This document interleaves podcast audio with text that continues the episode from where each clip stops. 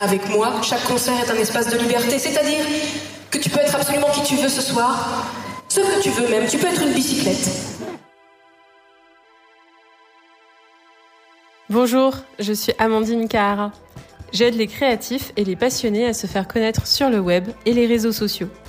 Je suis persuadée que tu peux être qui tu veux. Ce n'est pas évident de prendre ce chemin-là dans notre société, c'est pourquoi j'ai décidé de t'emmener à la rencontre de ceux qui vivent, ou presque, de leur passion. J'ai eu le plaisir de recevoir Alexandre Cormon, love coach et coach business international qui doit notamment son succès à YouTube. Si vous avez déjà interrogé YouTube sur votre vie amoureuse, vous êtes forcément tombé sur l'une de ses vidéos. Il vit aux États-Unis et on a parlé de sa vision de l'entrepreneuriat et des sacrifices qu'il a fait pour y arriver, de ce qui le motive au quotidien et comment il fait pour garder le cap. Il m'a aussi révélé les secrets de son organisation pour arriver à créer autant de contenu par semaine. Bonne écoute Donc euh, bonjour, aujourd'hui j'ai l'honneur d'être avec Alexandre Cormon. Euh, ça va? Ça va très bien et toi Amandine, merci pour l'invitation, ça me touche. Ça va, bah merci à toi euh, d'avoir accepté. J'étais honorée que, que, tu acceptes. Euh, on parlera peut-être un petit peu de comment on, s'est connus, si tu veux bien. Euh, du coup, euh, donc tu es love coach.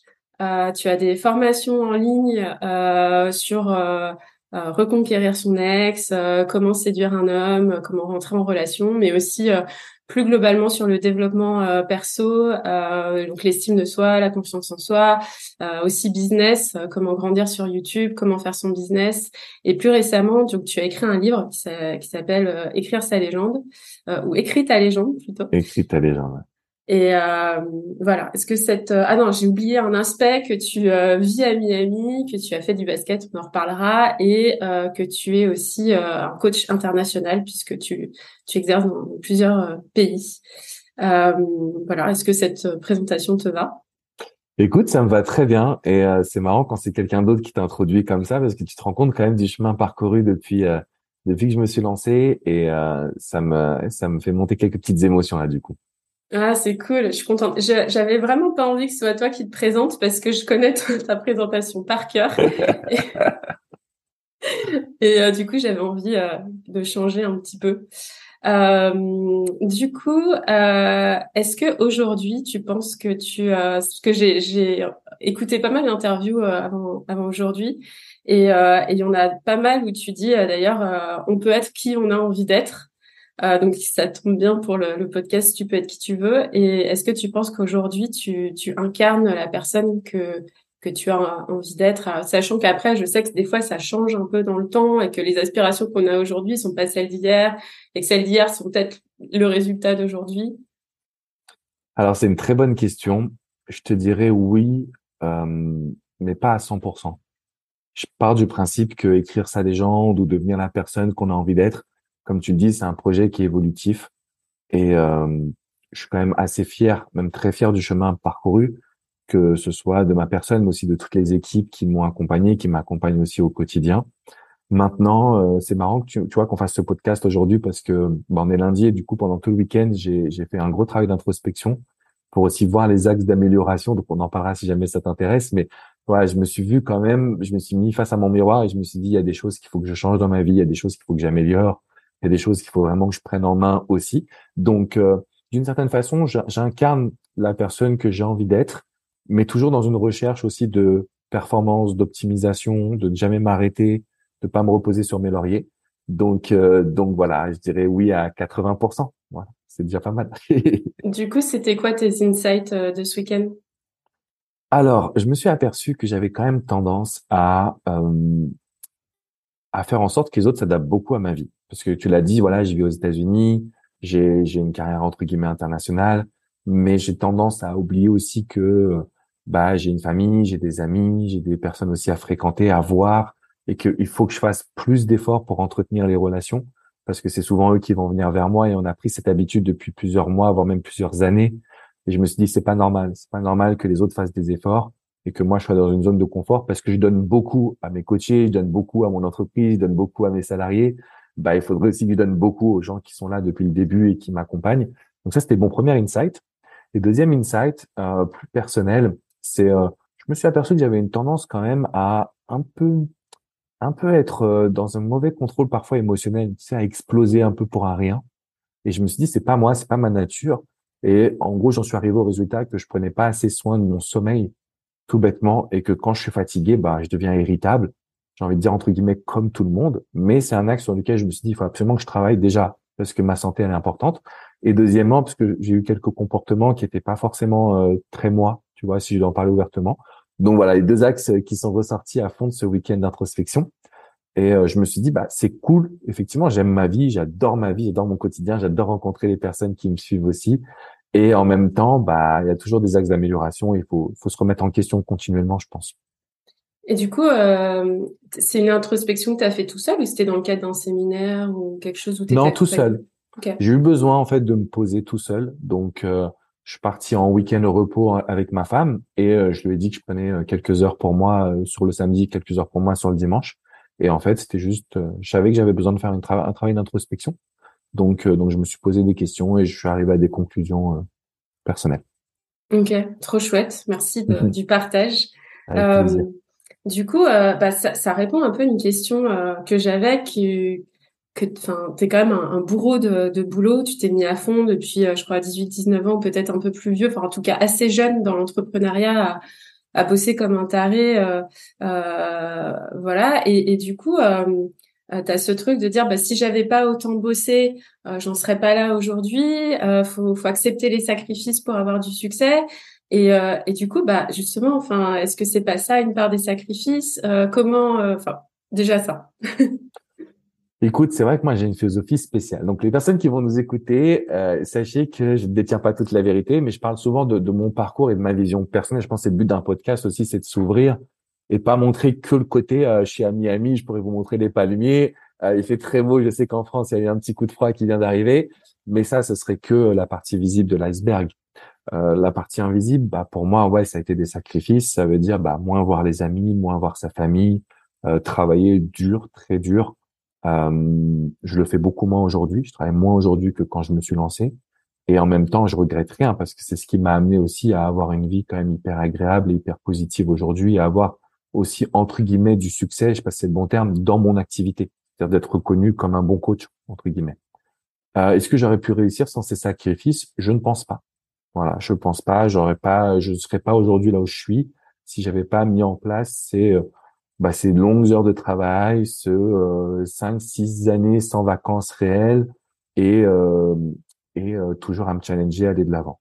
Donc moi j'ai une vision qui est basée sur la création de quelque chose de grand. Je ne vais pas utiliser le mot empire parce que ça serait vraiment bizarre, mais j'ai toujours cette volonté d'être le meilleur, le numéro un, de me challenger. Je parlais pas anglais, d'aller aux États-Unis, d'apprendre l'anglais. Et tout ça, ça a été des sacrifices. C'est le terme que moi je trouve, mais pas pas dans le mauvais sens du terme. C'est-à-dire vraiment sacrifice. Bah oui, il y a des choix à faire. Euh, tu restes en France, tu es proche de ta famille, euh, tu es proche de tes amis, euh, et tu es dans ta zone de confort, ou alors tu vas à, l'autre bout du monde et tu essaies de développer quelque chose d'encore plus grand.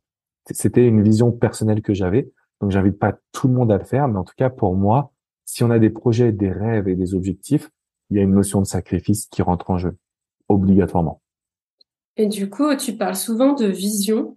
Quelle a été la, vision justement qui, te drive au quotidien euh, pour arriver à te connecter, pour rester motivé et avoir autant de discipline euh, dans ton quotidien? Écoute, euh, je vais être honnête, je crois que je l'avais jamais dit ça, mais j'ai surpassé la vision en fait. Tu vois, quand je me suis lancé, je voulais être libre. J'avais vraiment une, depuis que je suis tout jeune, en fait, j'étais très, euh, j'ai fait des choix très spéciaux. Tu vois, je suis parti en centre de formation de basket. Euh, j'étais pris pour faire un cursus euh, classique ES et j'ai dit non, moi je vais aller en STT parce que je veux avoir un emploi du temps adapté, puis je veux faire du commerce, etc. J'ai fait des choix un peu bizarres entre guillemets, mais qui m'ont toujours aussi réussi. Donc, quand je me suis lancé comme coach, j'avais un objectif qui était complètement débile, c'était de gagner plus que mes parents. C'était un objectif comme ça parce qu'ils bon ils m'ont pas trop soutenu donc je m'étais dit voilà je vais gagner plus d'argent que mes parents et euh, et surtout je vais être libre je vais être libre de mon temps je vais être libre de faire ce que je veux quand je veux de libre de vivre où j'en ai envie aussi Et euh, bah aujourd'hui, j'ai un peu sur mon surpassé ces objectifs. Tu vois, j'ai surpassé tout ce que je rêvais quand je me suis lancé. Maintenant, il y a une chose qui m'a drivé, qui a changé ma vie, c'est le jour où j'ai perdu mon père. Donc c'était il y a une dizaine d'années aujourd'hui, même un peu plus. Et euh, en fait, tous les jours, je me réveille en me disant, je veux le rendre fier de moi. Et je crois que c'est ça qui me donne cette force, parce que j'aurais pu arrêter depuis longtemps. C'est quand même difficile. Euh, il y a des bons côtés. Bon, il y a des côtés difficiles de toujours être au top, toujours 7 jours sur 7 à se donner à 200%, euh, parfois s'oublier énormément pour les autres aussi. Bah, je crois que si j'avais pas cette petite pensée, j'aurais arrêté, j'aurais craqué, je pense. Et donc, ce qui fait que je suis encore là 15 ans après mes débuts, bah, c'est cette petite voix qui me dit non, je veux le rendre fier. Et encore aujourd'hui, j'ai encore cette euh, volonté de m'améliorer, de me développer en tant que coach, en tant qu'homme. Et euh, c'est ce qui fait que je tiens les efforts. Voilà. Ok. Est-ce que je peux me faire l'avocat du diable? Bien sûr. euh, parce que moi aussi, j'ai perdu ma mère assez jeune, j'avais 19 euh, ans. Et euh, bon, après, j'étais pas du tout euh, dans l'entrepreneuriat, j'étais dans mes études. Mais je pense que ça m'a donné aussi la même soif que toi de faire ce que je veux parce que ma mère, elle aimait pas tellement son boulot. Et, et en fait, euh, du coup, je me suis dit, bah moi, je veux pas être malheureuse dans mon boulot. Euh, je veux toujours pouvoir euh, faire ce que je veux, et ça m'a donné assez de force pour pouvoir changer, reconduire plein de fois de boulot, même si des fois euh, c'était censé être pas possible ou qu'on m'a dit que je me reconvertissais. Alors, je suis toujours restée dans le web et que c'était pas, euh, enfin, deux métiers complètement différents, mais j'ai toujours, voilà, avancé, appris, et je me suis toujours, enfin, accrochée, quoi. Euh, mais euh, avec ce truc un peu aussi de, de, de soif de vie et, euh, et, du coup je sais que tu avais dit que ton père avait pas profité de la retraite euh, mhm. du coup la mienne non plus alors que justement c'était son grand truc c'était vivement la retraite et du coup je me dis euh, toutes ces années que tu as, as, beaucoup travaillé est-ce que enfin c'est pas il n'y a pas un, non-sens quelque part. Et en même temps enfin c'est aussi ce qui fait que tu es libre et que tu as pu faire euh, enfin, voilà voyager avoir des moyens et tout pour euh, pour faire ce que tu avais envie de faire. Ah c'est une très bonne question. J'y avais pas pensé comme ça. Disons qu'aujourd'hui en fait j'ai j'ai gagné le droit d'être libre. C'est-à-dire j'ai gagné le droit de faire ce que je veux. Et ce que je veux par-dessus tout c'est euh, aider les autres continuer à être dans mon domaine continuer à exceller, à essayer d'être le meilleur, pas par ego, parce que euh, parce que bon, j'ai reçu pas mal de titres ou des euh, des, des, des, vues, etc. C'est pas ça qui m'importe le plus, c'est les témoignages. Quand tu as quelqu'un qui vient qui te dit t'as changé ma vie ou comme je l'entends de temps en temps puisque je parle de rupture amoureuse qui est un sujet qui est décrié, mais quand on me dit tu m'as sauvé la vie, ça pour moi il y a, pas plus beau, euh, plus belle satisfaction. Maintenant, ce qu'il faut que je fasse, et là je te l'accorde, c'est trouver la, le juste milieu entre ok j'ai cette beauté là de, recevoir des beaux mots, des beaux des belles paroles pardon de, de, la part des personnes qui me suivent et en même temps bah, prendre soin de moi prendre soin de ma santé prendre soin de ma famille parce que bah, sinon on peut très vite euh, s'oublier. C'est ça le métier de coach aussi on s'oublie très vite. Donc oui je suis totalement d'accord avec toi en fait. Euh, ça a été la notion de je fais les sacrifices aujourd'hui pour que demain je puisse faire ce que je veux. Et si aujourd'hui j'ai choisi d'être dans le podcast avec toi c'est parce que j'avais vraiment envie de le faire et je te remercie d'avoir été un petit peu patiente parce que du coup, j'avais, voilà, on, on, a, on a pu caler une date à, qui a pris un petit peu de temps, mais voilà, j'ai vraiment envie de faire ça, j'ai vraiment envie de transmettre. J'espère que les gens qui vont nous écouter vont vraiment se dire que bah ils peuvent se créer la vie sur mesure parce que c'est le cas. Et donc voilà, les gens me disent que je suis fou de continuer à coacher, euh, alors que non, c'est ce que j'aime. C'est tu vois, si, si je leur dis, mais si moi je ne coache pas, je ne me sens pas bien. Je préfère coacher que de regarder la télé. Exemple, tu vois, un peu concret. Maintenant, c'est vrai que je vois mon père qui a trimé toute sa vie, qui attendait la retraite. Il a eu la retraite et il a eu un cancer foudroyant en l'espace de d'un an. C'est parce que je vais, c'est pas ce que je veux. Tu vois, je veux pas non plus travailler au point de mettre ma santé en danger. Et c'est pour ça d'ailleurs que j'ai eu ce week-end d'introspection et c'est pour ça que j'applique aussi les conseils que je transmets en me disant, oh, quand même, il faut parfois lever un peu le pied. C'est toujours cool, quoi. Donc, j'essaie de trouver le juste milieu. Par contre, pour les gens qui vont nous écouter, et je pense aux coachs qui disent, voilà, j'aimerais, euh, je sais pas, j'aimerais me lancer. Bah oui, mais si on fait pas les sacrifices, si on fait pas les efforts, ou bien sur le web, tu vois, il y a beaucoup de personnes qui sont freelance. Je suppose que toi, ça t'a quand même demandé des sacrifices aussi d'une certaine façon. Euh, je vois pas comment on peut réussir à avoir la vie qu'on veut sans sacrifice. Donc voilà, c'est euh, peut-être que le mot est mal choisi. On aurait l'occasion d'en débattre s'il y a des personnes qui laissent des commentaires, mais en tout cas sur ça, pour moi, c'est ma philosophie et j'y reste. Je suis, je suis dedans. Ok.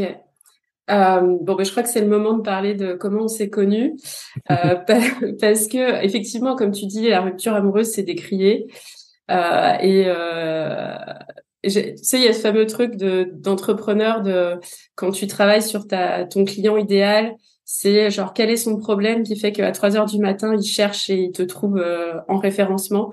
Moi c'est exactement ce qui s'est passé. J'arrivais pas à dormir, je venais de rompre avec euh, avec mon copain et j'étais vraiment vraiment vraiment pas bien. Euh, c'était la énième rupture. là je pensais que c'était c'était le bon, ça allait bien se passer et blam. Et euh, du coup, bah, je, je t'ai trouvé tes vidéos YouTube euh, et ça, ça, bah, ça m'apaisait un peu. Je me suis un peu accrochée à ça. J'étais en dépendance affective, donc le vaste sujet que tu connais très bien. Euh, et du coup, bah euh, voilà, je t'ai regardé comme ça. Et puis euh, un jour, je me suis dit bon, bah pourquoi pas faire sa formation, reconquérir son ex. J'ai, pas honte d'en parler parce que ça fait partie de mon histoire. Et, et, et, et j'aime bien ce truc de dire oui, effectivement, t'as, enfin il y a, y a un moment donné où d'ailleurs, ça m'intéresserait d'avoir ton avis où, où, la dépendance affective se reporte, enfin pas pas sur toi, mais un espèce de truc où d'un coup on est tellement obsédé parce que euh, il y a un peu notre notre univers qui se qui se collapse où euh, où toi t'as beau dire euh, Enfin, tu donnes vraiment des conseils de dev perso, de euh, penser à vous, euh, faites du sport, et tu le dis. Mais c'est marrant parce qu'en fait, on est tellement focus sur l'histoire de la reconquête que, en fait, on, des fois, on voit pas ça. Alors que tu le dis bien, tu dis aussi euh, adapté, avocat, tout n'est pas vrai. Tu, tu n'hésites pas à dire, et je pense que c'est important de le dire, euh, quand tu vois qu'il y a une manipulation quelque chose ou que tu sens pas l'histoire, tu dis non mais là il faut que tu tournes la page, t'accentues pas pour accentuer le truc. Et, euh, et du coup, enfin, euh, bah, moi, je sais que ça, enfin voilà, ça, ça m'a aidé parce que je me suis retrouvée. Euh, tu uses aussi ton entourage quand t'es comme ça, euh, et, que du coup, bah d'un coup, tu te retrouves avec une communauté où du coup, tu peux aussi parler de ton désespoir quotidien, le temps que tu remontes et, et, et, que ça aille mieux. Mais du coup, ouais, je sais pas comment toi tu le tu le ressens au quotidien cette posture en fait où, où finalement euh, c'est aussi le, la, la, relation avec Internet. Je sais pas comment tu, tu, le, tu le ressens parce que quand tu fais des conférences et tout, euh, quand tu rencontres les gens dans la vie, il y a ce truc un peu aussi. Alors, il y a la dépendance affective d'une part, et il y a, y a aussi l'image sur Internet. D'un coup, euh, tu as une espèce de valeur parce que euh, tu es aussi dans le quotidien des gens, puis tu leur apportes des conseils qui, qui voient bien que quand même ça, ça leur sert. Et, et euh, ouais, qu'est-ce voilà. Je fais beaucoup de choses, mais. Ouais, mais c'est super intéressant d'avoir ton point de vue aussi là-dessus, tu vois. Déjà, le premier point sur lequel je veux revenir, c'est cette notion de, de reconquête amoureuse, de récupérer son ex. Euh, quand j'en parle autour de moi, les gens vont l'expression ravaler son vomi. Tu vois, récupérer son ex comme ravaler son vomi. Alors oui, c'est vrai. Dans certaines situations, quand on a été dans une relation toxique, quand on a été avec une personne qui ne veut pas changer, qui ne change pas, qui ne grandit pas, qui n'évolue pas, mais en réalité, ça concerne peut-être 15 à 20% des relations. Les 80% autres, c'est quoi? C'est des hommes et des femmes, monsieur et madame tout le monde, qui sont restés dans Hollywood, qui nous dit l'amour c'est simple, l'amour c'est naturel, l'amour c'est instinctif. T'as rien à faire, t'as juste à t'aimer. C'est faux. C'est faux.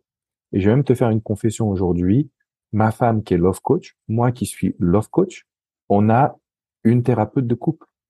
Pas parce que notre couple n'est pas bien, mais parce que on apprend à se découvrir, parce qu'on apprend à partager, parce qu'on se dit des choses devant elle.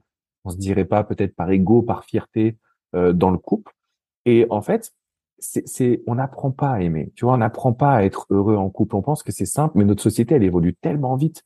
C'est, on n'est plus à l'époque de nos parents et grands-parents où même malheureux, on restait plus ou moins à essayer de sauver les meubles. Là, aujourd'hui, tu es un petit peu malheureux. T'enchaînes les ruptures, c'est sûr. Et donc voilà, je suis parti de ce postulat en me disant, mais il y a 80% des personnes qui ne savent pas comment aimer, comment se comporter, comment avoir confiance en elle, et qui pense que justement la dépendance affective est une preuve d'amour. Sauf que la dépendance affective, ça tue l'amour. C'est ça la réalité que la majorité des reconquêtes que j'ai, c'est ça. C'est Alex, j'étais dépendant affectif. J'ai mis la pression à mon ou ma partenaire parce que ça n'a pas de sexe ni d'âge à la dépendance affective. Comment je peux faire pour en sortir? Donc, le premier point, en fait, mon travail, ça a été effectivement de d'avoir du buzz. On va pas se mentir, c'est d'utiliser des mots comme récupérer son ex qui sont forts, euh, à la fois aimer ou à la fois détester, mais derrière d'apporter un vrai concept. Donc c'est pour ça que je dis voilà, j'essaie de dépasser le concept de récupérer son ex, c'est comment j'apprends à aimer, comment j'apprends à ne pas faire d'erreur dans les relations amoureuses. Ensuite, Euh, moi, si tu veux, je me, je me suis souvent protégé. Euh, bon, là, tu as fait des recherches par rapport au podcast, mais je parle très peu de moi, je parle pas de ma vie privée. Là, je le fais un petit peu plus parce que, bon, au bout d'un moment, au bout de 15 ans, on va bien s'ouvrir un petit peu, tu vois. Un jour, il y a, y a, y a une, j'ai rencontré une de mes coachées qui me dit, mais Alex, euh, je comprends pas, t'es marié et tu me l'as jamais dit. Tu nous l'as, tu nous l'as jamais dit. C'est-à-dire dans la communauté, euh, ça arrivait comme ça, quoi. Un jour, tu t'es réveillé, tu avais une alliance, quoi. Et c'est vrai que je me suis dit, je trouve que c'est intéressant parfois quand on suit une personne tous les jours, bah, de savoir un petit peu ce qui se passe dans sa vie privée, sans euh, vous montrer, euh, tu vois, euh, mon petit chien tous les jours, etc. Mais juste expliquer, voilà, bah oui, je suis marié, oui, je vis aux États-Unis, oui, je vis d'un milieu plutôt défavorisé, oui, j'ai une maman extraordinaire, j'ai des parents extraordinaires. voilà, donc en gros, si tu veux, il y a cette notion de vouloir en savoir un peu plus sur le coach. Donc ça, c'est ce que j'apprécie beaucoup. Puis en même temps, je garde des distances. Donc pour te répondre sur le fait de rencontrer des personnes, moi, je trouve que c'est juste génialissime à chaque fois. C'est génialissime, il n'y a pas de transfert. Euh, tu vois, il n'y a pas de transfert de je veux me marier avec Alex ou ça va arriver peut-être une ou deux fois en 15 ans, tu vois, mais c'est pas non plus euh, fréquent. C'est plutôt la notion de merci. Tu m'as appris à ouvrir les yeux sur l'amour. Et euh, c'est un peu prétentieux ce que je dis, mais c'est la réalité, c'est ce qui se passe dans le quotidien, tu vois. Et, euh, et ça, c'est ce que je veux. Je veux dire que voilà, bah, l'amour, c'est pas aussi simple qu'on nous l'a bien fait croire. Et euh, et que euh, c'est comme un entrepreneur qui a du succès, tu vois, parfois on va un peu décrier, regarde, il a telle voiture, il a telle ci, mais on voit pas tout ce qu'il a fait derrière. Hein.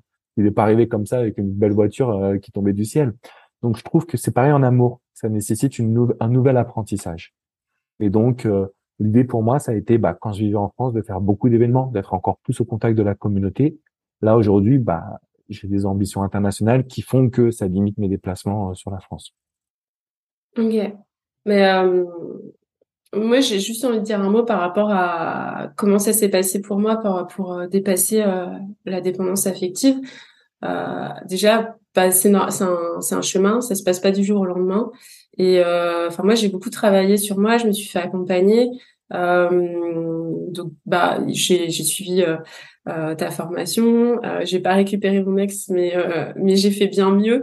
Euh, du coup, je me suis occupée de moi. j'ai parce que je faisais des crises d'angoisse, donc c'était quand même très handicapant. J'ai vu une hypnothérapeute, j'ai vu une, une, naturopathe aussi, parce qu'à un moment donné, j'étais sous antidépresseurs et je voulais arrêter les antidépresseurs, donc je voulais vraiment me blinder pour niveau santé. Et tu vois, on parlait de, de sacrifice. Moi, je je pense qu'ils vont, ils vont peut-être venir après, parce que pour l'instant, je me suis vraiment, en fait, moi, mon, les sacrifices, c'était peut-être prendre le temps, des fois, d'accepter d'être en CDD, de pas me lancer en entrepreneuriat tout de suite parce que j'avais, j'étais pas assez forte euh, euh, mentalement et physiquement pour pouvoir me dire, là, je vais pouvoir bosser toute seule. Euh. non, c'était d'abord ma santé. Et après, parce que c'est difficile de, de, tenir et de d'occuper une entreprise, de pouvoir voir des clients et tout ça quand ou comme tu parlais de, de, de coacher des gens quand toi-même tu vas pas bien, parce que j'accompagne aussi pas mal de, de gens. Donc, euh, donc voilà, et, je sais que toi, tu avais aussi euh, de la dépendance affective. Comment euh, comment tu as réussi toi à, avancer là-dessus? Est-ce que est-ce que même aujourd'hui, tu te fais coacher Bah là, tu, du coup, pour ton couple, merci de ta confidence, tu, te fais accompagner. Est-ce qu'il y a d'autres aspects où tu te fais accompagner dans ton business, dans le sport Alors oui, euh, juste avant, je voulais rebondir en disant, et j'ai essayé de préciser ça, c'est très important, c'était, euh, c'est ma vision de l'entrepreneuriat, des sacrifices, tu vois, c'est ma vision de la vie. Et, euh, et en fait, ce que tu transmets, pour moi, c'est des sacrifices. C'est-à-dire que tu t'es écouté, tu as fait le choix de pas avoir de CDI, c'est un sacrifice, tu vois, c'est un mmh. peu euh, choisir, se renoncer. Donc, en gros, pour moi, je trouve que ouais, c'est ton parcours est hyper inspirant et que c'est ça, ce que j'appelle moi faire des sacrifices, c'est savoir où on veut aller et prendre du temps pour soi et s'écouter. Parce que sinon, on écoute toujours les autres et puis on se perd à chaque fois. Euh, alors, du coup, pour revenir sur, je vais revenir sur les coachs que j'ai en ce moment, et après, je repartirai de, de la dépendance affective, si tu veux bien. Donc, euh, j'ai un coach sportif, ça c'est obligatoire, et ça fait toute la différence. Et je dis en fait, pourquoi c'est important d'avoir un coach? Parce que du coup, je vais à la salle de sport et je pense pas. Tu vois, j'y vais, il me dit quoi faire, il, il, fait en sorte que j'aille plus loin que ce que j'aurais fait s'il n'était pas là. Et ça, c'est juste d'un apport mais incroyable. C'est indispensable. Donc j'ai un coach sportif qui gère également ma nutrition, ma diète, donc euh, mon énergie d'une certaine façon. Euh, je vais avoir souvent, souvent parce que c'est pas tout le temps, mais je vais avoir une coach vocale, travailler sur ma voix, tu vois, mon intonation de voix, comment animer une conférence, comment euh, gérer des vidéos, comment faire pour toujours essayer de me développer et de m'améliorer. Donc c'est soit une coach vocale, soit un coach scénique. Donc c'est j'alterne entre les deux parce que ça dépend des besoins du moment. Euh, j'ai une coach d'anglais pour travailler sur mon anglais, sur mon accent. Et donc ça me demande quand même pas mal de temps. Et euh, je vais avoir aussi un coach PNL. Donc tu parlais tout à l'heure euh, d'hypnothérapie. Bah, lui fait PNL hypnose. Et donc là c'est vraiment du travail personnel sur moi pour renforcer mon mental euh, parce que bah il y a toujours des petites peurs, il y a toujours des petites fausses croyances aussi. On s'en rend pas forcément compte. Donc c'est un travail mensuel que je vais réaliser avec lui pour euh, pour vraiment continuer d'aller en profondeur. Après, je lis, je fais des formations, mais euh, voilà, j'ai quatre coachs euh, personnels que j'ai tout le temps, tout le temps, tout le temps avec moi. Pour la dépendance affective, en fait, c'est passé un truc dans dans mon quotidien, c'est que c'est aussi ce qui m'a permis de me lancer comme coach, c'est que j'ai aidé mon meilleur pote qui était dépendant affectif. Et quand je l'ai aidé, je me suis dit, mais moi, je suis vraiment trop fort, donc je vais me lancer comme coach. Sauf que moi-même, j'étais un petit peu quand même dépendant à un moment donné de ma vie. Et ce qui m'a vraiment aidé, c'est de faire une diète sentimentale. Donc, j'étais pas suivi à l'époque. C'est moi-même, j'ai décidé de ne plus euh, chercher à séduire, euh, plus avoir de relations intimes, même plus embrasser une femme, même pas draguer en boîte de nuit. Je me suis dit, il faut que j'arrête. Et donc, en fait, ça a pris presque 18 mois. Et j'ai eu un déclic à un moment donné. C'est marrant parce que j'étais avec mon père. Et, euh, et, je me suis dit, mais en fait, je suis bien. J'ai pas besoin d'être avec une femme pour être heureux. Donc j'ai réussi à être heureux seul d'une certaine façon, ou avec mes parents, ou avec mon frère, ou avec mes potes.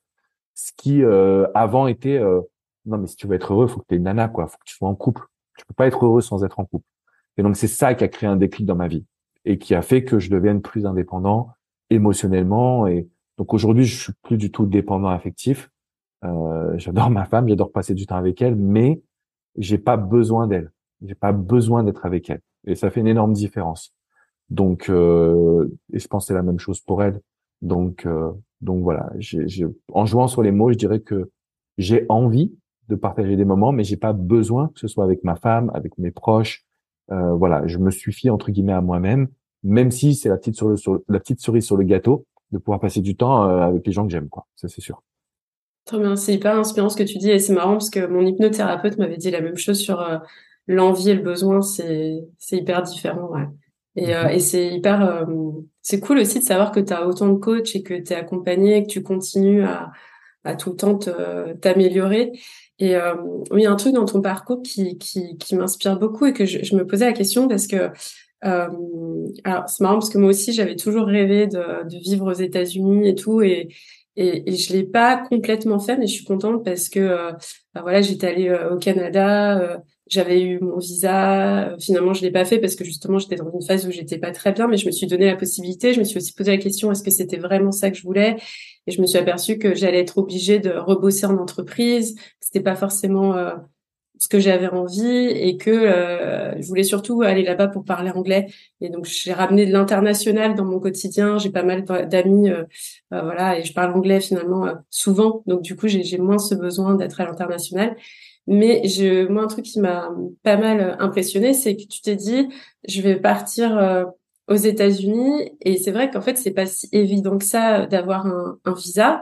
Et que, en fait, finalement, tu as trouvé les façons de d'avoir une démarche entrepreneuriale et d'avoir d'abord des employés là-bas pour pouvoir euh, avoir un, visa business et tout, ce qui prouve que, en fait, quand tu te renseignes vraiment, si tu as une idée en tête, que tu te renseignes sur les moyens pour y arriver, tu peux. Et, euh, et je me demande aussi si c'est pas une, une, vengeance dans ta vie personnelle parce que donc tu as fait du basket à haut niveau, euh, que tu as dû arrêter parce que tu t'es fait mal au genou et, et, et voilà. Et, euh, et du coup, et je sais qu'à un moment donné, il y avait une histoire de choix et que tu aurais pu partir là-bas, mais que tu n'es pas tu n'as pas pu partir. Donc, est-ce que c'est pas aussi une, vengeance sur euh, le toit du passé où tu dis putain, ça y est, euh, j'y suis arrivé quoi? Ah, C'est franchement, c'est des bonnes questions. Euh, émotionnel aussi. Euh, je je sais, j'y ai pas pensé. En fait, je vais, euh, j'y ai pas pensé, mais euh, c'est possible qu'il y ait un goût de revanche parce que je suis quand même sportif, compétiteur dans l'âme. Et euh, ouais, je devais avoir 17 ans, je pense, quand j'ai quand j'ai voulu aller aux États-Unis et je me suis rétracté un peu au dernier moment parce que j'étais jeune, parce que j'étais en couple, parce que parce que je sais pas ce qui m'a pris peut-être je l'ai pas senti sur le moment ou peut-être j'avais pas envie de partir aussi loin aussi de ma famille donc euh, donc du coup là ça m'a mis euh, aujourd'hui j'ai des regrets sur ça tu vois j'ai des regrets sur quelques situations de ma vie Mais, euh, mais c'est ok, je le vis bien. Mais il faut que je sois honnête, c'est des regrets, bien sûr. Donc ouais, je voulais partir aux États-Unis, je l'ai pas fait. Et puis ensuite, euh, aujourd'hui, en fait, euh, ça a été dur d'avoir ce visa. Ça m'a pris 18 mois. Ça m'a pris toutes mes économies, toute, toute mon énergie, et je me rendais pas compte. Heureusement que c'est passé. En fait, la question, c'est si j'avais pas eu mon visa, si mon entreprise aux États-Unis n'avait pas fonctionné, j'aurais vraiment, enfin, je m'étais vraiment mis en danger sans m'en rendre compte parce que j'étais sûr que j'allais y aller et j'étais sûr que j'allais réussir. Donc, euh, tu vois, c'est assez fou parce que j'avais aucun doute. Et tous les gens qui, qui essaient de me parler, en fait, je les, les entendais même pas. Donc, quand je me suis lancé, bon, je devais négocier, discuter, euh, je, je voilà, je devais me justifier, mais là, j'entendais rien. J'étais sûr, j'étais déterminé. Et c'est possible qu'il y ait eu un goût de revanche sans m'en rendre compte finalement. Donc, euh, donc oui, aujourd'hui, c'était c'était un de mes rêves et je pense que un jour ou l'autre, je vais revenir au basket. Comme coach, entraîneur de basket, je me suis toujours dit ça. C'est sûr et certain, je vais y revenir. Tu vois, je le vis de plus en plus, cette, euh, cette envie, cette passion. J'ai envie de revenir parce que j'ai dû faire le deuil aussi quand tu as des rêves. Euh, depuis tu tout petit, tu ne rêves que de ça et puis ça s'arrête à cause d'une blessure, de mauvais choix, de tu te dis de ah ouais non, j'ai ce petit goût amer que je vais euh, un jour combler sûr et certain. Donc je pense que j'ai eu une notion de revanche pour répondre à ta question sans m'en rendre compte en fait. J'étais tellement déterminé, je me Aujourd'hui, tu vois, avec le recul, donc c'était il y a 2016, c'était il y a six ans, je ne me reconnais pas. Quand je fais des choix, je vais peser le pour, le contre. Je suis très quelqu'un de sécuritaire, tu vois. Je fais pas de, comme je dis, je viens d'un milieu modeste, donc euh, je fais pas de choix qui peuvent euh, qui peuvent me mettre en danger. J'ai pas envie de retrouver une situation, euh, tu vois, financière qui soit compliquée. Donc, mais là, j'étais déterminé, quoi. J'avais dans ma tête, j'avais aucun doute que ça allait se passer, et ça s'est passé presque exactement comme je l'avais prédit, quoi. Donc c'est là où je me suis dit, pour revenir à ce qu'on disait en introduction et le podcast d'ailleurs qui est le titre, mais tu peux vraiment être qui tu veux. C'est dingue, c'est complètement dingue quand tu maîtrises ton inconscient et ton cerveau. C'est ça. Mais justement, du coup, euh, qu'est-ce que qu'est-ce que tu as réussi à à dépasser Je crois même que faire ta première vidéo en anglais, c'était c'était terrifiant pour toi parce que tu as, aussi une chaîne effectivement et que que euh, aux États-Unis. Euh, mm-hmm. Quelles ont été les plus grandes peurs que tu as dépassées? Bah, J'ai pas eu beaucoup de peur. J'ai pas eu beaucoup de peur, j'étais sûr que ça allait fonctionner, tu vois. Mais j'ai eu des, des difficultés, c'est-à-dire que, bon, déjà, je suis arrivé tout seul aux États-Unis. Euh, c'était marrant, euh, deux semaines, euh, parce que j'étais avec les potes quand je suis arrivé, et puis après, ils sont, ils sont rentrés en France, ils avaient une vie. tu te retrouves tout seul dans un pays, tu parles pas la langue. tu vois, à part hello, are you, et c'est tout, quoi. Donc, ah ouais, j'ai eu des phases, euh, je sais pas si je l'écris dans le livre ou pas, mais il y a eu des phases, j'allais courir seul la nuit en pensant à mon père et tout, et, et je me suis dit, tu à deux doigts de rentrer, quoi. Tu à deux doigts de rentrer. Mais quand, je, quand je te parlais des peurs, c'était peut-être plus d'une manière générale dans ta, dans ta carrière ou... Euh? Bah, t'as peur de pas réussir, t'as peur de manquer, tu vois, t'as peur de mmh. te dire, bah, est-ce que ça va passer ou pas? Et puis moi, j'avais peur de ne pas être assez bon, tout simplement, hein, peur de ne pas être assez bon, parce que tu parlais de la première vidéo en anglais, mais les premières vidéos. C'est-à-dire qu'à l'époque, c'est pas comme si c'était un début. C'est que en France, j'étais déjà numéro un. Donc tu fais une vidéo, tu as des milliers de vues, des gens, des commentaires super positifs, et tu fais la même vidéo en anglais où on te dit on te comprend pas, on comprend pas ton accent, on comprend pas ce que tu dis. Bah, psychologiquement, euh, tu vois, c'est les montagnes russes quoi. Donc voilà, mais la peur de ne pas être à la hauteur, ça c'était euh, peut-être la seule peur que j'ai eue quand je suis venu aux États-Unis. Ok. Euh, ouais, il y a un truc qui nous tient à cœur vraiment tous les deux, c'est euh, les, les, les, étiquettes et le fait de d'avoir le droit de, de sortir des cases. Je crois que c'est quelque chose qui te tient à cœur et c'est un message que tu as vraiment envie de délivrer aux gens. Je crois d'ailleurs que c'est peut-être aussi quelque chose dont tu es un, peu en train de souffrir parce que tu as ton étiquette de love coach et tu lances euh, euh écrit ta légende à côté et tu es tout à fait légitime pour ça. Moi, j'ai donc été à ta conférence euh, euh, euh, écrire une légende où tu, tu nous dis en dix points euh, comment se dépasser et faire en sorte justement qu'on ait un mindset de, de, de vainqueur pour arriver à, à, se dépasser au quotidien et, et, atteindre nos rêves parce que comme comme tu le dis c'est un, un, conditionnement mental aussi à avoir c'est pas évident parce que on a tous nos, nos bagages et, et, nos conditionnements inconscients euh, donc, je sais pas si tu as un mot à, nous dire là-dessus. Si tu veux, là, j'ai pas trouvé la solution. Quand j'ai sorti le bouquin, Je suis invité à de nombreux événements, euh, presse, radio, télé, etc. J'ai mon étiquette de love coach qui est omniprésente. Omniprésente. Ce qui fait que j'ai même eu des personnes qui suivent mes vidéos, qui, qui sont dans ma communauté, qui même entre guillemets, qui m'ont dit mais pourquoi est-ce que je dois acheter ton livre? Ça voudrait dire qu'en fait il faut que je justifie finalement ce virage. Et moi je m'en rendais pas compte. Donc j'ai pas encore trouvé la solution à ça, mais effectivement euh, j'ai une étiquette qui est prononcée que j'ai décidé d'accepter parce qu'avant j'étais en train de lutter contre ça. Mmh. Là j'ai dit non, ok, bah je vais peut-être que je suis juste bon entre guillemets en love coach, je partagerai mon parcours, je voudrais inspirer les personnes, mais je vais mettre mon énergie sur le coaching en amour. Alors qu'avant j'essayais de sortir de cette case et euh, sans réel succès. Donc je me suis dit peut-être qu'en fait là où je suis bon c'est dans le love coaching et qu'il faut que j'y reste. Donc pour te répondre, j'ai même pas les solutions encore, mais oui, ce que tu dis, ça a été un énorme challenge et il a fallu que je l'accepte en fait, parce que euh, je me suis dit mais je suis légitime pour en parler et pourtant peut-être que je le fais pas assez bien parce que du coup j'ai du mal à créer une communauté contrairement au love. Donc je me suis dit bon je vais me recentrer sur mon activité principale. Mais est-ce que euh, mais pourquoi c'est aussi euh, important pour toi euh, de, de, de, dire aux gens qui peuvent sortir des cases et qui peuvent faire ce qu'ils ont envie de faire? Parce que en fait, je pense que ça fait partie de moi. C'est-à-dire que si on prend le côté love coaching, en réalité, c'est du développement personnel. Oui. Et la problématique, c'est que si je l'aborde d'un angle développement personnel et pas d'un angle coaching amoureux, j'ai pas du tout les mêmes entre guillemets résultats. C'est-à-dire, je vais pas toucher le même nombre de personnes, je vais pas inspirer le même nombre de personnes. Et donc pour moi, c'était tellement important de me dire, je vais leur apporter encore plus que ce que j'ai donné jusqu'à maintenant. Sauf que j'ai voulu le faire de manière trop radicale. Et je pense que je me suis perdu.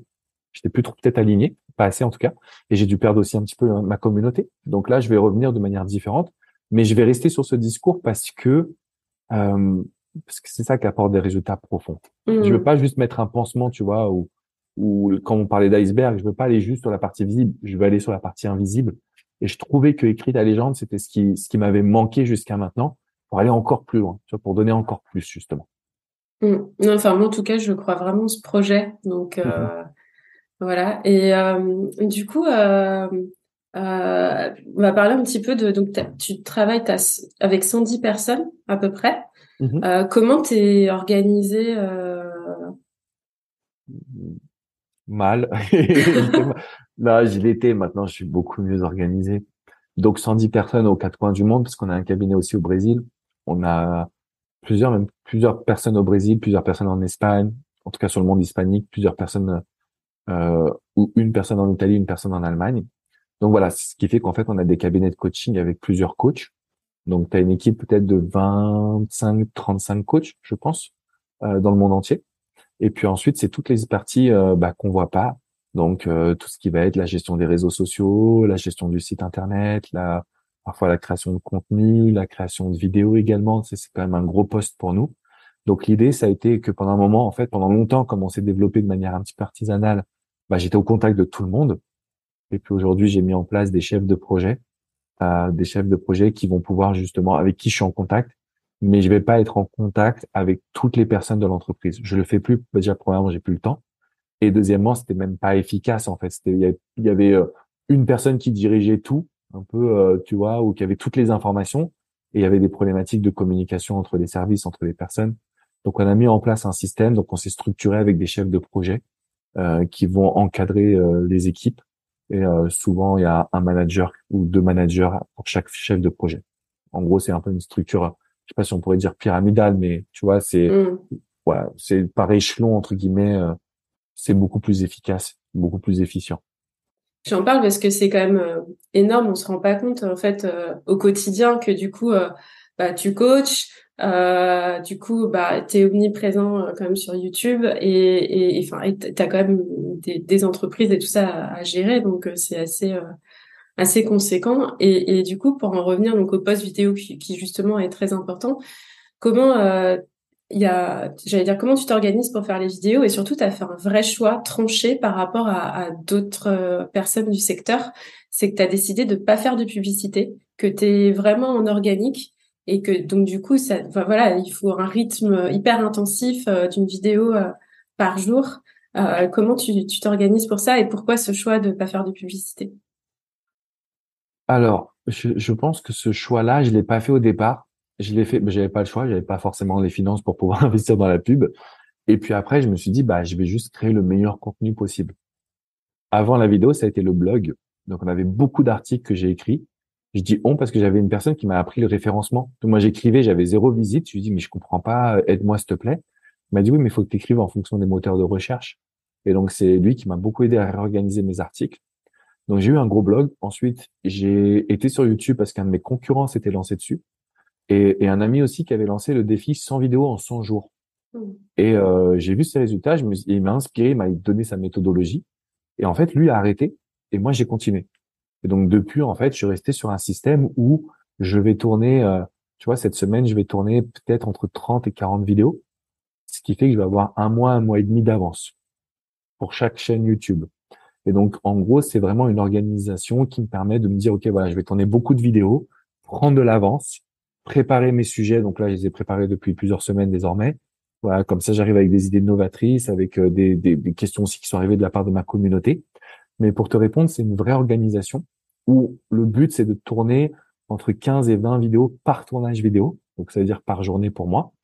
Et euh, de prendre un maximum d'avance pour ensuite se libérer de cette mission et de cette, euh, de cette idée. Parce que je me suis aperçu que d'avoir fait autant de contenu, j'ai pas besoin de faire de la publicité aujourd'hui. Les gens me trouvent naturellement, organiquement, et donc on pourrait dire gratuitement. Ça, c'est un gros plus. Euh, et euh, et bah, ça m'a ça a fonctionné. Donc du coup, je change pas une équipe qui gagne, je continue. Je prends beaucoup de plaisir, je me je me renouvelle et puis en même temps, ça me challenge. Donc euh, c'est vraiment un point sur lequel je vais continuer. Je vais continuer de. Et d'ailleurs, c'est la même chose aux États-Unis, c'est la même chose partout dans le monde. On a toujours fait la même, le même schéma, le même système. Mais du coup, enfin, tu dois faire énormément de vidéos parce que du coup, euh, euh, entre, en plus, tu avais deux podcasts, plus, euh, voilà, les vidéos françaises, les vidéos aux États-Unis. Donc, je sais pas combien de temps tu passes à faire du contenu par mois, quoi. C'est une bonne question. Je pense que je vais passer une semaine à faire du contenu par mois. Mmh. Tu vois, une semaine. ça a été beaucoup, beaucoup, beaucoup, beaucoup de travail en même temps Maintenant, je sais un peu rodé, tu vois, ça fait partie du système. Euh, j'ai mes petites habitudes. Euh, voilà, j'ai mon nombre de vidéos, je les ai préparées en avant. Je sais que ça va bien se passer. Maintenant, euh, c'est pas toujours facile physiquement, et je pense que c'est pour ça qu'il y a beaucoup de personnes qui vont arrêter de poster. Moi, j'ai pas lâché depuis une dizaine d'années désormais. Donc, du coup, ça veut dire que, tu vois, on est à plus de 3000 vidéos juste sur la chaîne française. J'ai dû faire peut-être 5, 5, 6 000 vidéos en tout, je pense. Donc, euh, ce qui, est, assez énorme quand on y pense. Et en même temps, bah, maintenant que j'ai mes process, bah, ça tourne, hein, tu vois. J'ai plus l'habitude.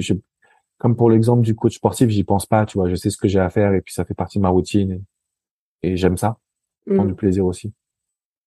Et euh, est-ce que tu as l'impression de te répéter des fois dans les vidéos ou du coup tu les abordes sur un angle différent?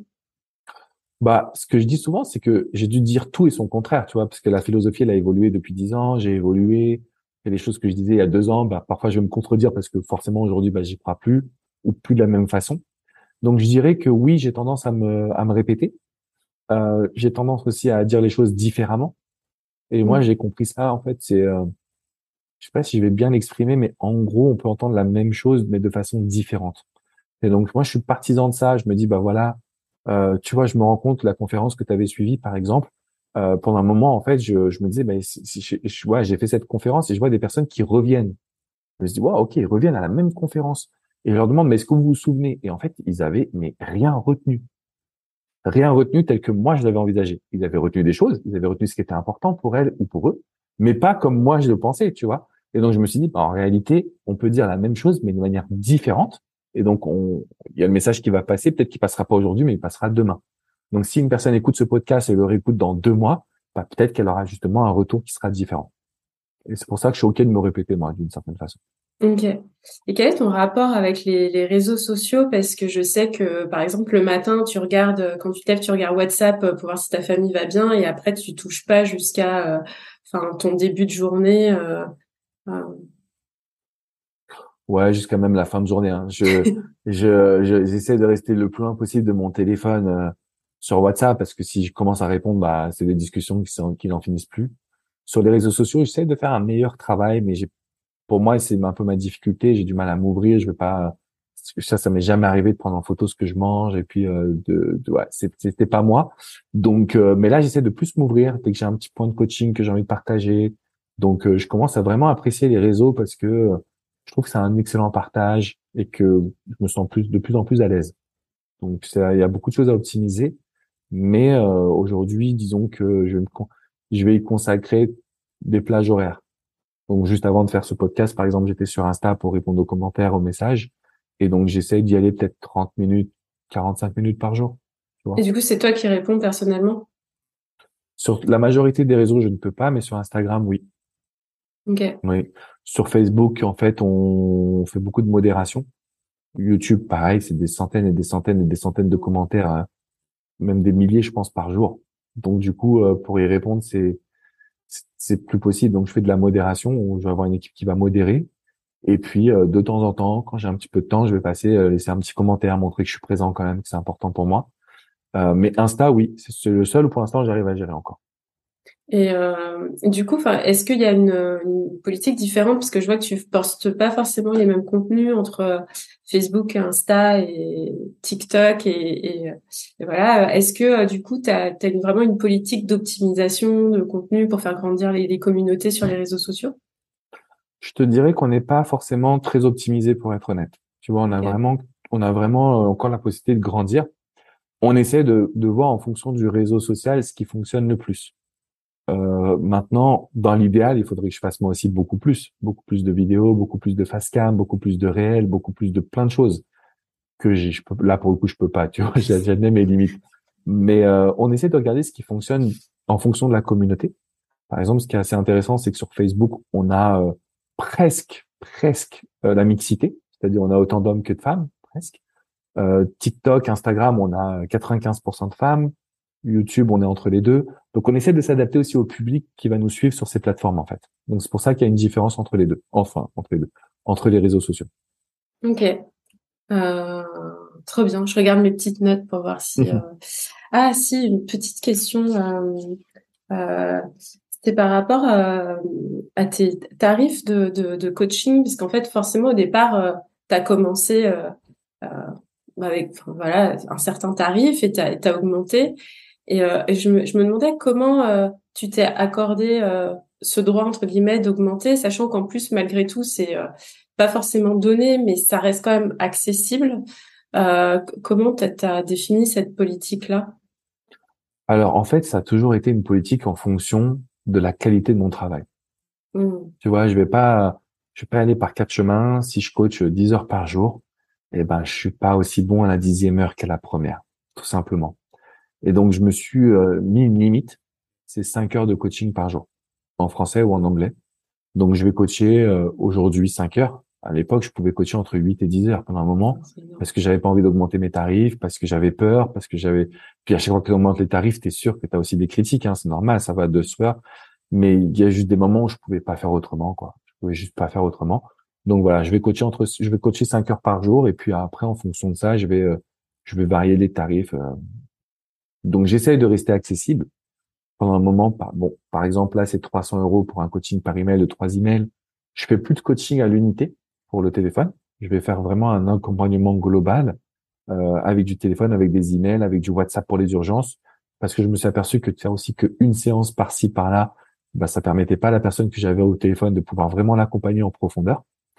Donc, euh, donc j'ai essayé de rester le plus accessible possible et en même temps le plus performant possible il, il fallait que je puisse me protéger aussi à ce niveau-là, en fait. Et puis, protéger aussi mes coachés pour pas qu'ils se disent, bah, très bien, mais bon, si j'étais à la dixième heure de coaching, bah, t'as plus la même énergie, c'est normal, quoi. C'est difficile. Hmm. Ok, hyper intéressant. Euh, du coup, euh, est-ce qu'il y a quelque chose que tu veux, euh, ou je sais qu'on te pose souvent la question, quelle est la question que je ne t'ai pas posée? Bah, je pense que tu avais bien préparé parce que il y avait beaucoup de questions qui étaient émotionnelles.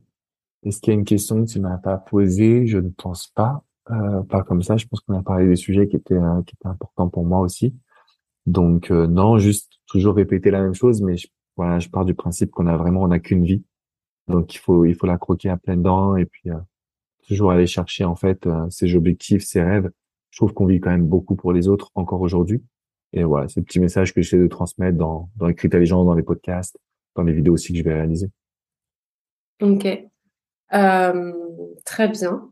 Super. Euh, est-ce que tu, enfin, de toute façon, tu donnes déjà des milliers de conseils, donc je sais pas. Je vois qu'on est dans ton studio. Pourquoi c'est important pour toi de faire un studio, euh, du coup euh? Écoute, euh, j'ai changé plein de fois ce studio. Il y a, il y a quatre écrans de télé que j'ai jamais vraiment utilisé, mais que je voulais utiliser pour des lives. Donc là, on est dessus. J'ai des télés aussi interactives. Je pense que c'est important d'apporter un petit décor, de, de, de montrer aussi qu'il y a du branding derrière tout ça et puis en même temps de varier les varier aussi les euh, formats de vidéos que je vais faire. Je trouve que c'est euh, c'est ça. Donc l'idée du studio pour moi, c'est d'avoir dans mon bureau la possibilité d'avoir différents types de décors et de pouvoir varier en fait les les contenus que je vais proposer. Donc il y en a qui sont juste bah, format oral entre guillemets, d'autres qui sont avec un peu d'écriture. Euh, là, on va faire des lives avec des, on entendra les questions pour que je puisse vraiment aller en profondeur, montrer qu'il y a du suivi dans les coachings qui vont se mettre en place. Donc j'essaie de me réinventer parce que euh, parce que bah sinon déjà c'est sur le déclin et j'ai pas envie d'être sur le déclin et puis euh, et puis je prends du plaisir. Il y a quand même une notion de créativité tu vois dans la création des vidéos des contenus. J'essaie toujours d'apporter un peu de créativité. Ça fait partie de moi aussi. Donc euh, voilà. Ouais. D'avoir un petit studio puis c'est cool pour le branding. Moi j'aime bien avoir mon petit truc à moi aussi de, montrer que c'est mon petit truc tu vois c'est ma petite cave entre guillemets mon mon endroit à moi quoi. Hmm. Et on, on, a on a parlé d'argent juste euh, par rapport au. Je sais que tu t'as dit dans un dans un autre podcast que finalement, enfin, tu t'avais pas forcément augmenté beaucoup ton train de vie. Que oui, tu avais une maison, tu avais une voiture. Euh, donc du coup, euh, j'ai vraiment l'impression que tu fais pas euh, ça spécialement avoir une énorme entreprise pour l'argent, mais plus parce que tu as des rêves comme par exemple euh, parler à Bercy et euh, du coup, c'est assez marrant ce, ce, contraste et cette proximité. Enfin, encore merci d'avoir accepté, euh, euh, parce que pour moi, c'était important justement aussi par rapport au chemin euh, euh, que j'ai fait par rapport à, mon développement personnel. Et, et j'étais très contente de pouvoir euh, t'avoir aujourd'hui. je sais pas si tu veux répondre sur ce que je viens de dire.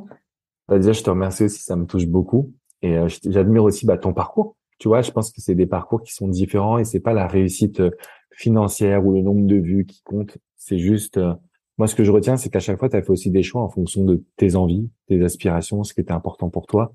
Et pour moi, c'est ça, en fait, écrire sa légende. C'est vivre en fonction de soi. Euh, oui, c'est vrai que euh, j'ai pas augmenté vraiment mon train de vie, que que que j'ai bah j'ai un peu tout ce que je veux quoi. Donc j'ai après j'ai toujours des envies, hein, je me cache pas, j'aime bien voyager, euh, j'aime bien me faire des bons restos. Ça reste dans la limite du raisonnable, on va dire. Donc, euh, je crois que vraiment, ce qui me motive, c'est euh, de me challenger, de continuer d'apporter le plus possible à ma communauté. Donc, euh, mon plus beau rêve, ce serait Bercy. Tu vois, j'en parle à chaque fois, je le visualise tous les jours, tous les jours, tous les jours. J'en suis encore un peu loin, mais euh, mais j'ai encore j'ai encore le temps. J'ai encore 40 et quelques années à vivre. Bien sûr que je vais le faire Bercy. Voilà, ça c'est mon, mon rêve ultime, quoi. Tu vois, c'est mon rêve le plus euh, le plus précieux pour l'instant en tout cas. Donc, euh, donc ouais, c'est c'est un peu ça. et puis j'ai gardé les pieds sur terre. Moi, je termine juste là-dessus. Mmh. Bah, j'ai toujours les mêmes potes, j'ai toujours les mêmes mmh. familles. Tu vois, je suis très euh, très proche d'eux en fait. Et euh, même s'ils sont pas entrepreneurs, même si on n'a pas le même parcours de vie, etc., etc., ils m'apportent énormément. Donc moi, je suis un peu contre cette idée de on est la moyenne des cinq personnes qu'on côtoie. Donc en gros, va toujours trouver des personnes qui sont plus fortes ou plus intelligentes ou plus ceci, plus ça. Euh, moi, je trouve qu'il y a d'autres façons d'être challengé que l'aspect financier. Et c'est pour ça que j'ai une famille en or et j'ai des potes en or. Mais vraiment, je me rends compte de ça aujourd'hui. Et, euh, et, ça, ça se, ouais, ça, ça a beaucoup de valeur, beaucoup, beaucoup de valeur. Ok, merci. Merci à toi.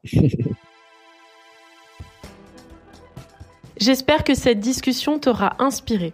Tu peux retrouver Alexandre Cormon et ses conseils sur son site et ses réseaux sociaux et surtout lors d'un séminaire exceptionnel à Paris le 18 mars prochain pour révéler ta puissance et être heureuse en amour, séminaire qu'il a concocté avec cinq autres professionnels.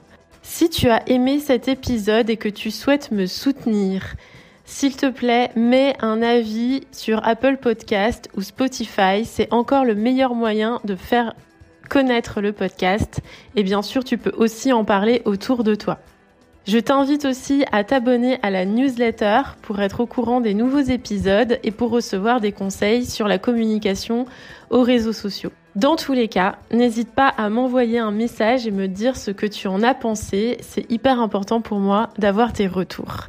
À bientôt!